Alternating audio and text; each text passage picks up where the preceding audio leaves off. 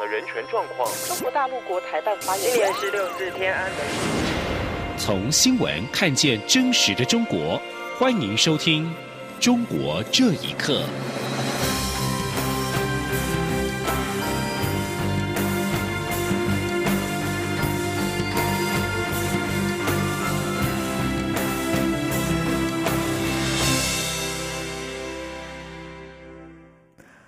各位好，欢迎收听《中国这一刻》。武汉肺炎 （COVID-19） 在全球蔓延之际，共军昨天晚间派遣军机扰台。国防部发言人史顺文少将今天表示，昨天由 F 十六 IDF 战机对应驱离，国军对任何动态都能掌握，确保国土安全。国防部表示，侦获共军空警五百歼十一等型机，十六号晚间七点多，在台湾西南方海域执行夜间飞行训练，期间曾经接近台湾防空识别区，经空中侦巡战机适切应对，实施广播驱离之后，共机飞离台湾防空识别区。根据国防部公开的讯息，这是共机首次在夜间扰台，过去都是发生在白天。国防部发言史顺文表示，昨天派遣升空监控的军机是 F 十六 IDF 金国号战机。史顺文强调，国军对于台海周边海空域状况都充分掌握，并且能够确保领土、领海、领空的安全。对于共军任何军事动态，国军都能透过联合勤监侦能掌握，并派遣适当兵力，全天候、全时段应应，确保台湾领空、领海的安全。世界各国武汉肺炎确诊病例超过了八万例，中国官方宣布的确诊病例数则是逐日减少。有许多旅居海外的中国人纷纷的回国，为了严防境外移入病例，北京市政府宣布，所有由境外进京的人都必须转送到集中隔离点，接受十四天的自费隔离。不过，官方和媒体报道都宣布确诊人数逐日减少，但是湖北居民仍然不太相信这种说法。请听以下的报道。COVID-19 武汉肺炎疫情全球大流行，大批中国人回国逃避疫情。北京为严防境外输入，宣布自十六号凌晨零点起，所有由境外进入北京的旅客必须送到指定隔离所接受十四天隔离观察。被隔离者每天需支付人民币四百五十元，包含餐费以及住宿费。在北京机场工作的秦女士接受自由亚洲电台访问时表示，最近每天都有众多回国躲避瘟疫的中国人。政府要求各地政府驻京办的人员在机场接待当地人员，并仔细询问旅客在境外的状况。她说。有很多从海外回来的中国人，他们听到中国的疫情现在受控，增长都是单位数字。目前英美啊、欧洲啊，反而疫情开始扩散。居住在海外的呃中国人，现在纷纷就往往回飞，回来的必须要隔离十四天。根据中国的传染病防治法，实施隔离措施的政府应该对被隔离人员提供生活保障，但生活保障是否包括了酒店住宿费和其他的杂费，一直是争论的焦点。有回到中国正在接受隔离的旅客自拍隔离的房间，窗户和大门都上锁，洗手间没有水洗澡和洗衣服。中国到十六号为止已经累计了八万一千人确诊。而且官方宣布的确诊人数逐渐的减少。湖北居民毛先生在接受访问时表示，他不太相信这个说法。当前主流媒体所宣布的新增病例为零，或者说逐步减少，我是不太相信的。因为昨天的武汉市就有四支医疗队经过休整之后重返武汉。如果真的是按他们所宣传的，新增病例为个位数的话，嗯，有必要还有四支医疗队重返吗？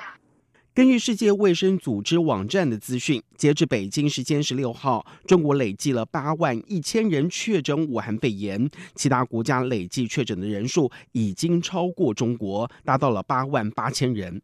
央广新闻整理报道。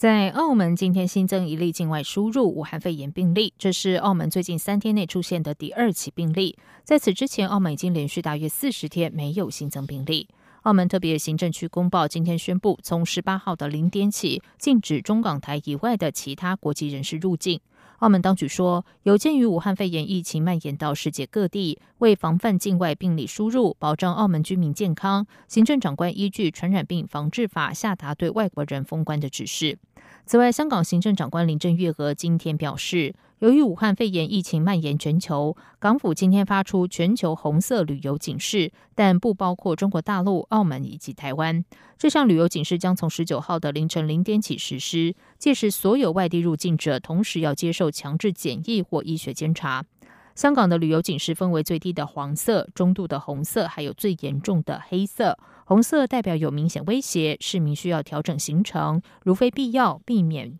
前赴相关的地方。源自中国武汉的二零一九新型冠状病毒疫情正蔓延全球。美国一家律师事务所日前代表委托人向佛罗里达南区联邦法院提起集体诉讼，状告中国政府防疫失败，造成武汉肺炎疫情危及全球。请听以下的报道：负责提起控告的伯曼法律事务所在长达二十页的诉讼状中，控告中国政府、卫生部跟紧急部门、湖北省政府还有武汉市政府。明知新型冠状病毒危险，同时能引发大流行，却行动迟缓，并且为了自身的经济利益掩盖疫情，而且已经并将继续造成人身伤害、死亡、心理创伤和其他损失，因此寻求数十亿美元的赔偿。伯曼法律事务所联合创始人拉塞尔·伯曼公开向媒体表示，诉讼是一次针对世界超级大国的挑战。目前在美国访问的学者、中国维权律师陈建刚接受自由亚洲电台访问时表示，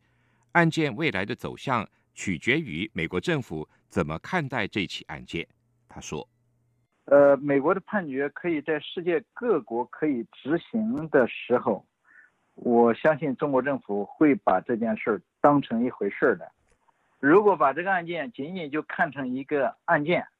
那么按照法律来办，而不是作为一个政治事事件来看待，会会比较乐观一些。美国 WSBT 电视台的报道引述伯曼法律事务所表示，若中国政府不对诉讼做出任何回应，他们有包括锁定各种银行账户以及美中之间签署的相关条约等经济手段，来确保被告遵守庭审程序。旅美法律学者滕彪受访时表示，中国疫情一发不可收拾，就是因为缺乏有效监督政府的管道。他说：“啊在中国，正是因为呃公民没有呃言论自由，没有新闻自由，也没有呃集会游行示威的自由啊，缺少对呃政府呃任何有效监督的渠道，最基本的新闻自由、司法独立呃都没有。”这才是肺炎在最初期阶段被掩盖的原因，然后导致后来一发不可收拾。陈建刚表示，中国的律师近期也发起行动，为受到中国官方防控措施损害的民众提供法律服务。不过，没有民众回应这项服务。他认为，主要是因为中国民众对于中国法律已经完全绝望了。如果中国民众试图起诉中国政府和相关部门，要求赔偿的话，不仅要面对疾病带来的伤害，还会被中国政府残酷的镇压。央广新闻整理报道：经历了超过两个月的武汉肺炎疫情，中国经济各项指标全部下滑。根据最新公布的资料显示，不论是消费、工业生产，还有房地产投资，跌幅都破了纪录。学者认为，中国经济已经经历了最差的情况，政府必须解决生产和市场两大问题，才能够走出困境。请听以下的报道：历经从去年底爆发至今的武汉肺炎疫情，中国今年一到二月经济指标全部急降。今年一到二月批发零售业总额与去年同期相比显著减少百分之二十点五，跌幅是一九九八年以来最大。工业生产增加值亦由升转跌，同比回落了百分之十三点五，同样创新低。至于一到二月固定资产投资，比去年同期减缓了百分之二十四点五，是首次出现倒退。国家统计局公布，一到二月全国房地产开发投资比去年同期跌了百分之十六点三，房屋新开工面积跌了百分之四四点九，两者都比去年全年表现差。有经济师分析，中国经济活动已经触底，但三月仍有机会出现负数。中国经济和社会评论家龚胜利接受自由亚洲电台访问时表示，政府必须解决生产与市场两大问题，才能走出困境。龚胜利说：“第二个就是中期，大概是八月份左右，要解决是市场面，比如中国和欧洲、中国和美国、中国和呃东南亚地区市场面。尽管疫情啊。”是全球的生产链、市场链都中断。第三个就是刚才金融，这个链要接上以后，可能比生产链和市场链更难。北京大学经济学学者方平受访表示，照中国这几年到处投资的状况，政府储备资金可能已经见底。方平说。目前的经济形势非常糟糕，胡锦涛时代留下的四万个亿，基本上到现在已经，我个人认为可能已经是没有了，甚至可能是在负债，因为没有一个明确的统计数据。但是我觉得这种这个几年的这种花钱的状况，包括“一带一路”啊、高铁啊等等这些投资。据《新京报》报道，截至三月六号，已至少有二三个省市发布投资计划清单，总投资额四七点六六兆元。龚胜利说：“中国的 GDP 逼近一百兆人民币，而人民币 M two 则突破了两百兆。也就是说，一九七一年至今是用两百兆人民币才创造拼得了一百兆的全国财富。”他质疑各地政府如何拿得出这么多的钱。央广新闻整理报道。根据报道，香港在本年度的美国传统基金会经济自由度排行榜上，二十五年来首次落下宝座，被新加坡超越，排名第二。官方香港电台报道，香港从一九九五年到二零一九年，连续二十五年蝉联全球最自由经济体。香港失去最自由经济体宝座的原因，与港府去年提出的逃犯修订条例草案、反送中运动以及与中国大陆日益融合都有关系。报道引述基金会指出，香港持续的政治和社会动荡削弱香港作为展开业务的最佳地点之一的声誉，从而抑制了投资流入。此外，香港和大陆在贸易、旅游和金融联系日益融合，经济自由风险相应增加。基金会并指出，香港去年提出的逃犯修订条例草案严重损害了司法系统的独立性。根据报道，美国传统基金会公布二零二零年经济自由指数，香港整体评分是八十九点一，下跌了一点一分，首次被新加坡超越。各项分项中，香港的投资自由分数大跌了十分。路透社报道，在中国本土武汉肺炎疫情看似趋缓，海外疫情仍然快速扩散之下，中国准备将先前延期的全国两会，也就是全国人大和全国政协，选在四月底或是五月初召开。根据报道，这项消息来自两名参与中国全国两会准备工作的人士。然而，中国国务院和全国人大常委会面对查证，并没有给予回复。依多年来的惯例，中国全国两会都在三月三号登场。如果未逢政府换届，会期前后通常为十二到十四天，到三月中结束，并依例举行总理记者会。